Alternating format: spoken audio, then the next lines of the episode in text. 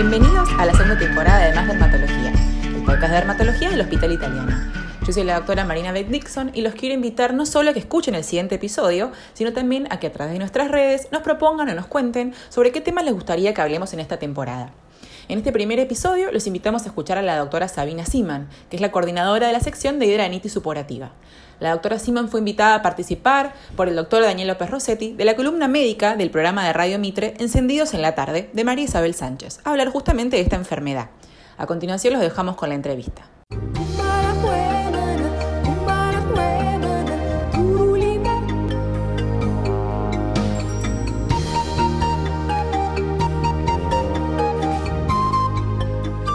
Se ha quedado con la columna del doctor López Rossetti y la doctora Sabina Siman. doctora, de ahora en adelante usted ya forma parte de este programa. el grupo. Lo vamos a extrañar al toque. Sí, sí, Era bueno. Necesitábamos otra mujer que me acompañe acá, me ayude a bancar a estos sátrapas. ¿Cómo está Sabina ahí con Vamos todavía. A ver, doctora, ¿qué es la hidradenitis supurativa? La hidradenitis supurativa es una enfermedad inflamatoria crónica de la piel que evoluciona con brotes de bultos, de granos con pus, que afectan las zonas que decimos de gran despliegues, que serían las axilas, las ingles, la zona genital, los glúteos. Eh, puede afectar cualquier edad, pero fundamentalmente empieza después de la, la pubertad y va mejorando hacia los 50 años aproximadamente.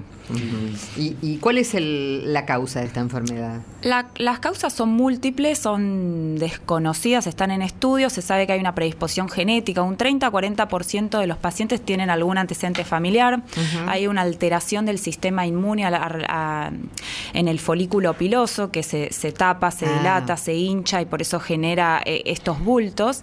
Y después hay factores ambientales como el tabaquismo, la obesidad que pueden gatillarlo, que pueden empeorarlo. Eh, esas serían un poco las causas. Em, ¿Cómo uno puede detectar o, decidir que tiene que ir a una consulta médica porque tiene, eh, podría llegar a tener esta enfermedad? ¿Es tan común la enfermedad? ¿Es muy común? La verdad que no es tan rara, lo que pasa es que es muy subdiagnosticada, no se conoce, se, se confunde muchas veces con procesos infecciosos como forúnculos. Entonces es típico que estos pacientes pasan 20 años creyendo que, que tienen muchos forúnculos a repetición y en realidad es esta enfermedad. Y y se cree más o menos que la prevalencia es de 2 a 5 por mil, no es algo raro, la verdad. Yo que tengo un consultorio especializado en esto, tenemos muchos pacientes, ya 130 pacientes, es decir, hay un montón. Em, en, otras casuísticas, por ejemplo, europeas, americanas, hasta 4% hablan de, una prevalencia de 4 por 100. Es decir, que es algo frecuente. Es importante llegar temprano al diagnóstico porque eh, hay tratamientos que les podemos ofrecer a los pacientes para que la enfermedad no evolucione a estadios severos. Es una enfermedad muy debilitante, que duele, que supura, ah, tiene olor, que se localiza en zonas íntimas. Entonces, eh, la verdad es que llegar a un diagnóstico adecuado y precoz para evitar esta evolución a los estadios severos tan debilitantes es fundamental. ¿Se la puede confundir con enfermedades de transmisión sexual, por ejemplo? Es raro, puede, pero es raro. Lo más común es que digan, no sé, tiene un, grano en la axila, es una infección, se le encarna un pelo, le dan un antibiótico en la guardia y, el paciente se va y vuelve al mes porque tiene otro y vuelve porque tiene otro. Hay que darle un tratamiento específico, digamos, no dirigido hacia una infección, sino a una enfermedad inflamatoria crónica. Ajá. ¿Y cómo se la detecta? ¿Por un análisis de sangre o simplemente a nivel de, las manifestaciones externas en la piel? Es básicamente el diagnóstico clínico por mm. estas manifestaciones. Em, digamos, dos a tres episodios de estos forúnculos en, estos, en estas localizaciones típicas en seis meses es diagnóstico. Después tenemos estudios complementarios como por ejemplo la ecografía, que es fundamental y nos ayuda a veces cuando es dudoso porque ve más en la profundidad la piel. claro, porque si es un bultito se podría llegar a, confundir o a sospechar de la existencia de un tumor, por ejemplo.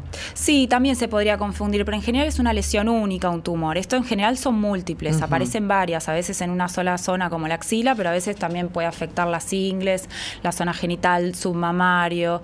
Eh, es raro que sea una única lesión, puede ser también, pero, pero es más raro. ¿Y la, ¿Y la medicación qué hace? ¿Controla, baja la inflamación, cura? Sí, es una enfermedad crónica, no hablamos de cura, pero sí podemos apagar los síntomas, controlar los síntomas, que es fundamental por este impacto emocional que tiene en la vida de los pacientes, poder tratar de controlarla y se hace con desde cremas en los casos muy leves, antibióticos, antiinflamatorios, hasta inmunomoduladores, que son lo que llamamos medicamentos biológicos, de acuerdo a la severidad, y es fundamental asociar, tener siempre en cuenta la, la posibilidad de cirugía. Digamos, a veces, digamos, yo me ocupo del tratamiento médico, pero necesito de un cirujano, tenemos un equipo interdisciplinario en el hospital italiano, para que los casos que ya son quirúrgicos.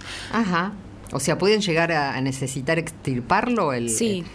Sí, en los casos, digamos, que se asocian ya lesiones inflamatorias crónicas, que la piel está fibrosa, organizada, que hay cicatrices o, se forman a veces como túneles debajo de la piel cuando estos abscesos se unen unos con otros, ya por ahí, además del tratamiento antiinflamatorio, necesitan ir y resecar esa piel enferma. Claro, claro.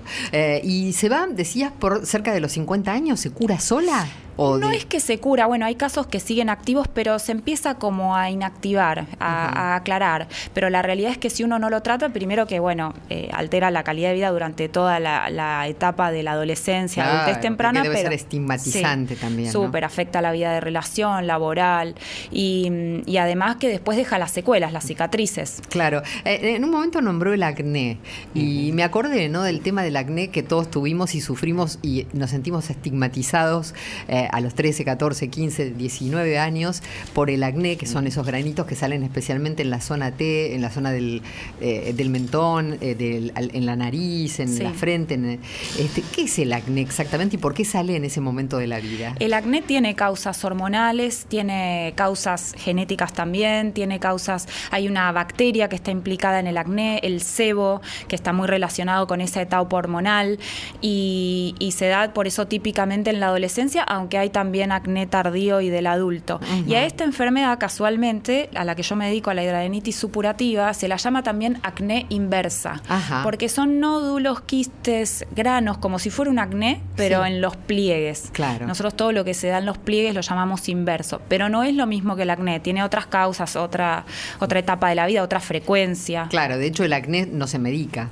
El acné se puede medicar, sí, hay eh, cremas, hay antibióticos. Ah, antibióticos antibióticos también. Haber sabido cuando uno... no, y hay, un tratamiento muy efectivo para los casos severos de acné que es lo que se llama isotretinoína, retinoides. Es, un tratamiento casi curativo del acné, que se usa solo en ah. casos severos. Tiene sus efectos adversos y... Claro. Pero, Estaba pensando que eh, con muchísimas eh, enfermedades de la piel la mayoría de, de, nosotros medio como que las dejamos pasar, ¿no es cierto?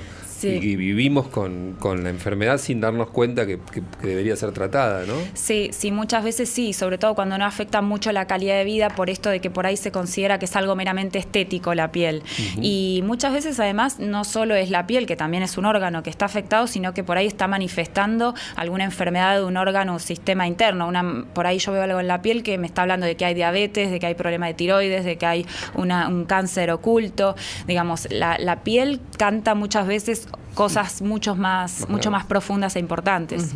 ¿Hay, ¿Hay alimentos, doctora, para ir cerrando la columna, que eh, benefician a la piel, que alimentan, entre comillas, el, la piel o o son saludables para la piel o algún tipo de vitaminas específicas que uno puede incorporar consciente de que lo hace para mejorar la calidad de su piel y la, eh, la salud de su piel, ¿no es cierto? Los consejos que se dan en general para la salud en general también sirven para la piel, como beber dos litros de agua por día, comer más frutas y vegetales. Después algunos consejos específicos tienen más que ver con qué tipo de patología de piel tengo. Por ejemplo, en el acné uno sugiere suprimir altos contenidos de azúcares de lácteos y eh, de vitamina B, por ejemplo. Esos suplementos vitamínicos, todo eso uno debería tratar de evitarlos. Eh, pero bueno, depende de, la patología que uno está tratando, si tiene no ni hablar de si es celíaco y tiene manifestaciones en piel por la celiaquía, eh, que, tiene que, consumir alimentos sin gluten. Pero bueno, eso ya depende de, cada, de cada enfermedad. Y es cierto, por ejemplo, que si comemos zanahoria, algo que se decía y se dice siempre, si comemos zanahoria, tenemos más posibilidad de broncearnos? No, no es cierto. Es que eh, la alta, el alto consumo de carotenos puede dar un color eh, anaranjado o las palmas, pero no, no en los lugares que uno quisiera y es un poco anaranjado el color. Pero tiene que ser un consumo muy excesivo. Muy excesivo. ¿Y por qué, por qué, por ejemplo, las personas que consumen mucho ajo tienen olor a ajo en la piel? y porque se elimina, uno transpira, ah. digamos, por la piel y, puede eliminar, eliminar contenidos eh, por la piel con la, con la transpiración. Así que no hay que comer ajo, ¿vieron? Por lo menos no mucho. Qué ¿eh? lo rico que es. Lo rico que es. Quería aprovechar, puede ser antes de terminar, para eh, invitarlos a todos a seguir que empezamos con las redes en el Servicio de Dermatología del Hospital Italiano, en Instagram, Facebook, tenemos contenidos y podcast en los canales hechos por, por todos nuestros especialistas en Spotify, YouTube, es Dermatología Hospital Italiano.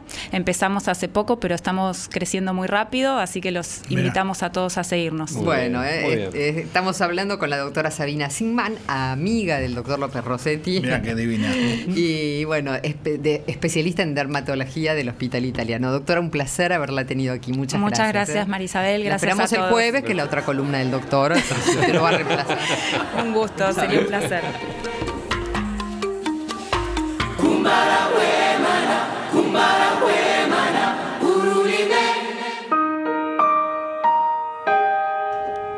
Voy a conocerla ahora, la doctora. Tenía que haberla conocido hace 40 años atrás.